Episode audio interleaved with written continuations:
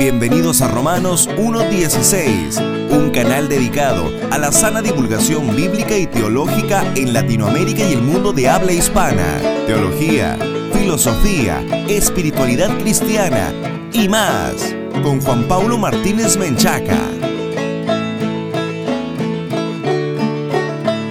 Bienvenidos patrocinadores y amigos a este nuevo programa de Romanos 1.16, el encuentro de divulgación bíblica y teológica para la gloria de Dios. Muchas gracias a toda nuestra amable audiencia que se conecta con nosotros a través de la radio y de la internet. Si esta es la primera vez que escuchas a Romanos 1.16, te invitamos a que visites nuestro sitio web oficial en www.jpaulomartinez.com. Este es el primer mensaje de la serie Una familia para Cristo y vamos a iniciar tratando el que es quizá el asunto más fundamental de todos y bueno, su propio nombre lo dirá. Este asunto es el origen y fundamento de la familia. En esta serie de dos mensajes, el siguiente mensaje se titulará familias que perseveran en Dios, pero lo primero que tenemos que hacer es establecer cuál es el origen y el fundamento de la familia y les voy a invitar, estimados amigos, a abrir sus Biblias en Génesis capítulo 1 versículos 27 y 28. Génesis capítulo 1 versículos 27 y 28 dicen lo siguiente, y creó Dios al hombre a su imagen, a imagen de Dios, lo creó. Varón y hembra los creó. Y los bendijo Dios, y les dijo, Fructificad y multiplicaos, llenad la tierra, y sojuzgadla, y señoread en los peces del mar, en las aves de los cielos, y en todas las bestias que se mueven sobre la tierra. Esta es, amigos, la primer verdad que nosotros recibimos respecto de la humanidad de parte de Dios en las sagradas escrituras. Dios inició la familia sobre la tierra a partir de un hombre y una mujer. En el hebreo ish, isha, significa que ella tiene su origen en él y él tiene su origen en Dios. Génesis capítulo 2 versículos 18 al 25 habla sobre esta creación a detalle. Acompáñenme a leer estos versículos. Dice la escritura, y dijo Jehová Dios, no es bueno que el hombre esté solo, le haré ayuda idónea para él. Jehová Dios formó pues de la tierra toda bestia del campo y toda ave de los cielos, y las trajo a Adán, para que viese cómo las había de llamar. Y todo lo que Adán llamó a los animales vivientes, ese es su nombre. Y puso Adán nombre a toda bestia y ave de los cielos y a todo ganado del campo, mas para Adán no se halló ayuda idónea para él. Entonces Jehová Dios hizo caer sueño profundo sobre Adán, y mientras éste dormía, tomó una de sus costillas y cerró la carne en su lugar. Y de la costilla que Jehová Dios tomó del hombre, hizo una mujer y la trajo al hombre. Dijo entonces Adán, Esto es ahora hueso de mis huesos y carne de mi carne. Esta será llamada varona porque del varón fue tomada. Por tanto, dejará el hombre a su padre y a su madre, y se unirá a su mujer, y serán una sola carne. Y estaban ambos desnudos, Adán y su mujer, y no se avergonzaban. Repetimos amigos el primer principio que acabamos de comentar. Dios inició la familia sobre la tierra a partir de un hombre y una mujer. Dice que dejará a su padre y a su madre, es decir, a un hombre y a una mujer, lo va a dejar para unirse como hombre a otra mujer. Para entender qué es la familia y cuál es su misión en el mundo, es imprescindible tener claridad acerca de este diseño original. Dios ordenó que fuesen una sola carne, el hombre y la mujer, uniéndose en santo matrimonio. De este modo sería posible la familia al fructificar y multiplicarse. Vean ustedes el versículo 28 del capítulo 1. La atracción entre un hombre y una mujer fue una creación de Dios. Ustedes pueden ver esto en la respuesta que Adán da cuando ve a Eva. Dice el versículo 23 del capítulo 2, dijo entonces Adán, esto es ahora hueso de mis huesos y carne de mi carne. Es decir, Adán se sintió absolutamente complacido al conocer a su mujer. Y entonces el hombre y la mujer se organizaron en torno a los mandamientos de Dios. Este modelo original de la familia fue enseñado también por Jesús en el Nuevo Testamento. Vamos a leer Mateo 19, versículos 3 al 6. Dicen así, Entonces vinieron a él los fariseos, tentándole y diciéndole, ¿Es lícito al hombre repudiar a su mujer por cualquier causa? Él respondiendo les dijo, ¿No habéis leído que el que los hizo al principio, varón y hembra, los hizo, y dijo, Por esto el hombre dejará padre y madre, y se unirá a su mujer, y los dos serán una sola carne? Así que no son ya más dos, sino una sola carne, por tanto lo que Dios juntó, no lo separe el hombre. Jesús está aquí sencillamente repitiendo este primer principio de que Dios inició la familia sobre la tierra a partir de un hombre y de una mujer. Los apóstoles amigos también enseñaron que Dios creó a un hombre y a una mujer para que a partir de ellos se constituyera el matrimonio y la familia. Vean ustedes Efesios 5 versículos 22 al 33. En este pasaje se dan instrucciones para las mujeres casadas y los hombres casados. Dice que las casadas estén sujetas a sus propios maridos como al Señor. Dice que los maridos amen a sus mujeres, así como Cristo amó a la iglesia y se entregó a sí mismo por ella. Pero específicamente el versículo 31 dice, Por esto dejará el hombre a su padre y a su madre, y se unirá a su mujer, y los dos serán una sola carne. Vemos también, amigos, entre los apóstoles, al apóstol Pedro en primera de Pedro 3, versículos 1 al 7, confirmando que Dios inició la familia sobre la tierra a partir de un hombre y de una mujer, y que ese diseño original es el único diseño que Dios creó. El apóstol Pedro dice que las mujeres deben sujetarse a sus maridos, sean creyentes o no sean creyentes, y que en caso de que no sean creyentes, pues a través de esta conducta casta y respetuosa, sean ganados, dice la escritura, sin palabra por la conducta de sus esposas. Dice además que los maridos, el versículo 7, igualmente, deben vivir con ellas sabiamente, dando honor a la mujer como a vaso más frágil y como a coherederas de la gracia de la vida, para que nuestras oraciones no tengan estorbo.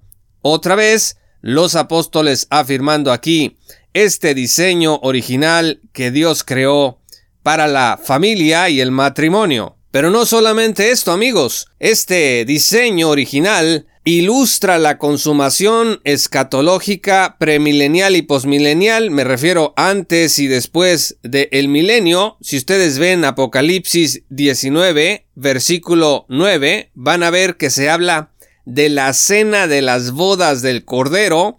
Si van a Apocalipsis 21, versículos 1 y 2, van a leer que habla de la nueva Jerusalén que está dispuesta, dice, como una esposa ataviada para su marido. Esta pues es una ilustración que Dios usó también para hablar de la consumación final de todas las cosas. Un hombre y una mujer son pues los agentes que Dios usa para dar origen y sustento a la familia, para reflejar la dinámica del amor de Cristo para su iglesia y para ilustrar, muy importante, la unión íntima que aguarda en la consumación final de los planes proféticos de Dios. Fíjense que este primer principio es actualmente uno de los más cuestionados por el mundo, que Dios inició la familia sobre la tierra a partir de un hombre y de una mujer y que ese es el diseño original para el matrimonio, pues es algo que actualmente el mundo está combatiendo con mucha fuerza. La ley, sin embargo, amigos, los jueces, la gente del mundo puede decir otra cosa acerca del matrimonio y de la familia, pero acabamos de comprobar que al menos en lo que respecta a la verdad, a lo que el Señor ha revelado en la Sagrada Escritura para nosotros y para nuestro bien, el matrimonio y la familia se consolidan y fundamentan en la unión exclusiva de un hombre y de una mujer. Una segunda verdad que tenemos que comprender es que Dios crea la familia con un propósito, que es que sustente la sociedad y sea epicentro de la sana doctrina en el mundo, todo esto para la gloria de Dios. Repito, Dios crea la familia para que sustente la sociedad y sea epicentro de la sana doctrina en el mundo para la sola gloria de Dios. Vean ustedes lo que dice Éxodo 12 versículos 24 al 27. En relación a la Pascua, Dios ordenó que fuesen instruidos los hijos que la familia recibiera educación en las verdades reveladas de Dios. Dice el versículo 24, Guardaréis esto por estatuto para vosotros y para vuestros hijos para siempre. Y cuando entréis en la tierra que Jehová os dará, como prometió, guardaréis este rito. Y cuando os dijeren vuestros hijos, ¿qué es este rito vuestro? Vosotros responderéis, es la víctima de la Pascua de Jehová el cual pasó por encima de las casas de los hijos de Israel en Egipto, cuando hirió a los egipcios y libró nuestras casas. Entonces el pueblo se inclinó y adoró. También Deuteronomio 6 versículos 1 al 9 da este principio de que Dios crea la familia para que sustente la sociedad y sea epicentro de la sana doctrina en el mundo. Dice el versículo 1 del capítulo 6 de Deuteronomio. Estos pues son los mandamientos, estatutos y decretos que Jehová vuestro Dios mandó, que os enseñase, para que los pongáis por obra en la tierra a la cual pasáis vosotros para tomarla, para que temas a Jehová tu Dios, guardando todos sus estatutos y sus mandamientos que yo te mando, tú, tu hijo y el hijo de tu hijo, todos los días de tu vida, para que tus días sean prolongados. Vean ustedes que este versículo 2 habla de tres generaciones. Oye pues, oh Israel, y cuida de ponerlos por obra, para que te vaya bien en la tierra que fluye leche y miel, y os multipliquéis como te ha dicho Jehová, el Dios de tus padres. Oye Israel, Jehová, nuestro Dios, Jehová uno es, y amarás a Jehová tu Dios de todo corazón, y de toda tu alma y con todas tus fuerzas. Dice el versículo 7, y estas palabras que yo te mando hoy estarán sobre tu corazón, y las repetirás a tus hijos, y hablarás de ellas estando en tu casa, y andando por el camino, y al acostarte y cuando te levantes. Fíjense lo que dice la escritura. Dice que inclusive las escribirás en los postes de tu casa y en tus puertas. Recuerdo en la puerta de la casa de mi abuela haber leído siempre una calcamonía que todavía está ahí del Salmo 119 de este extraordinario versículo que dice que la palabra de Dios es como una lámpara a nuestros pies, una lumbrera en nuestro camino. Vean también lo que dice Josué capítulo 24 versículo 15, yo y mi casa serviremos a Jehová. O sea, Josué está diciendo, la educación, los principios, los valores y las creencias que en esta casa, en mi familia vamos a sostener, son las creencias, los principios y las verdades de la sagrada revelación de Dios. En Job capítulo 1, 4 al 5 vemos el ejemplo de un padre piadoso que se preocupaba por comunicar la verdad de Dios a sus hijos. Dice el versículo 4, e iban sus hijos y hacían banquetes en sus casas, cada uno en su día, y enviaban a llamar a sus tres hermanas para que comiesen y bebiesen con ellos. Y acontecía que habiendo pasado en turno los días del convite, Job enviaba y los santificaba. ¡Qué extraordinario, amigos! Un padre santificando a sus hijos. Dice, y se levantaba de mañana y ofrecía holocaustos conforme al número de todos ellos, porque decía Job, quizá habrán pecado mis hijos y habrán blasfemado contra Dios en sus corazones. De esta manera, hacía todos los días. Por eso es muy importante lo que dice Proverbios 22, versículo 6. Instruye al niño en su camino, y aun cuando fuese viejo, no se apartará de él. Este pues es el segundo principio del origen y fundamento de la familia. Dios crea la familia para que sustente la sociedad y sea epicentro de la sana doctrina en el mundo para la sola gloria de Dios en la medida que nuestros hijos son instruidos en el santo evangelio de Jesucristo y entienden el plan de Dios para la vida de ellos, la sociedad recibe los beneficios de esta vida de santidad y esta vida de amor por Dios. La tercera verdad que tenemos que entender en relación al origen y fundamento de la familia es que la familia es un lugar de adoración y comunión, de apoyo y alegría y sobre todo de servicio. Esto significa que en la familia los esposos se preguntan mutuamente qué pueden y deben hacer para el bienestar del otro. La familia, según este diseño original de Dios, no se puede organizar en torno al egoísmo, no se puede ser egoísta y al mismo tiempo servir en la familia. Y bueno, en ninguna parte, al menos no como Dios ha ordenado. Tampoco se puede fortalecer una familia sin la sana enseñanza del Evangelio, sin el liderazgo del esposo y la ayuda idónea de la esposa bajo lo cual los hijos serán más propensos a obedecer. Fíjense lo que escribió el puritano John Flavel. Cito, si tú eres negligente en instruir a tus hijos en el camino de la santidad, ¿crees que el demonio será negligente en instruirlos en el camino de la maldad? No. Si tú no les enseñas a orar, Él les enseñará a maldecir, a jurar y a mentir. Si el terreno permanece sin cultivar, brotará la hierba. Fin de la cita. Entonces, la familia es un lugar para servirse mutuamente, los esposos son el ejemplo de este servicio mutuo y el primer interés de un esposo debe de ser el bienestar de su esposa, preguntarse ¿qué puedo hacer para que mi esposa esté bien? para que mi esposa se sienta realizada y segura y la esposa también buscar el bienestar de su esposo, ¿qué puedo hacer para que él se sienta contento, para que él se sienta fuerte, para que él se sienta animado? Finalmente, amigos, ¿qué ocurre entonces cuando este modelo original de Dios, de la familia, se rompe debido al pecado?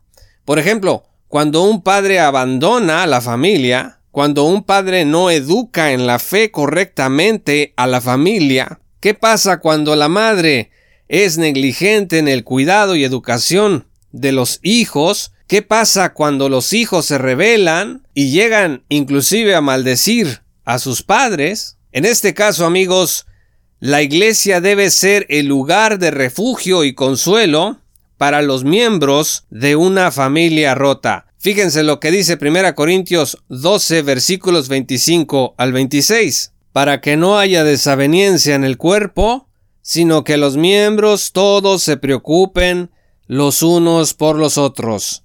De manera que si un miembro padece, todos los miembros se duelen con él, y si un miembro recibe honra, todos los miembros con él se gozan. Y en esta misma tesitura, Primera Tesalonicenses capítulo 4 versículos 9 al 11 dicen, pero acerca del amor fraternal, no tenéis necesidad de que os escriba, porque vosotros mismos habéis aprendido de Dios que os améis unos a otros, y también lo hacéis así con todos los hermanos que están por toda Macedonia. Pero os rogamos, hermanos, que abundéis en ello más y más. Este versículo 10 nos dice que este amor debe de ser creciente a diario. En la iglesia, amigos, Dios proveerá de padres y madres espirituales, de hermanos espirituales, de una familia espiritual santa que venga a aliviar las peripecias y sufrimientos que aquella familia natural no ofreció porque fue destruida por el pecado. Esto significa que la iglesia se convierte en ese hogar espiritual en donde todas estas carencias encuentran su satisfacción. Recordemos entonces que el origen y fundamento de la familia nos acerca a tres verdades. Primero, que Dios inició la familia sobre la tierra a partir de un hombre y de una mujer. Segundo, que Dios crea la familia para que sustente la sociedad y sea epicentro de la sana doctrina en el mundo para la sola gloria de Dios. Y tercero, que la familia es un lugar de adoración y comunión de apoyo y alegría y sobre todo de servicio. Y todo esto va a acabar impactando a todas aquellas familias rotas que debido al pecado han atravesado por muchos sufrimientos. La familia espiritual de Dios debe estar allí para acompañar a aquellos que buscan este amor filial. Dios tiene un plan para las familias en el mundo y está quedando absolutamente claro en la escritura cuál es el origen y fundamento de esta familia. Y comprender esto nos va a ayudar a comprender el propósito por el que Dios nos ha hecho nacer en una determinada familia y nos ha hecho formar las familias que en su caso tengamos ahora en nuestras manos. Recordemos esto también en medio de la confusión que están generando las presiones del mundo que tratan de redefinir lo que Dios dejó definido desde el principio de la creación. Muchas gracias amigos y patrocinadores por escuchar este programa. Si aún no eres patrocinador, te invito a que te unas desde un dólar al mes en www.jpaulomartinez.com o directamente en www.patreon.com diagonal J. Paulo Martínez para que estés hombro con hombro con nosotros en esta tarea de divulgación bíblica y teológica para la sola gloria de Dios. Recibirás recursos exclusivos y acceso inmediato a todo lo que realizamos en Romanos 1.16. Recuerda estar pendiente para recibir el segundo mensaje de la serie Una familia para Cristo y este segundo mensaje se titulará Familias que perseveran en Dios. Yo soy Juan Paulo de Romanos 1.16. Que el Señor los bendiga hasta que volvamos a escucharnos. Esto fue Romanos 1.16 con Juan Paulo Martínez Menchaca. Únete como patrocinador y apoya la sana divulgación bíblica y teológica en América Latina. Búsquenos y síguenos en nuestro sitio web oficial, redes sociales y otras.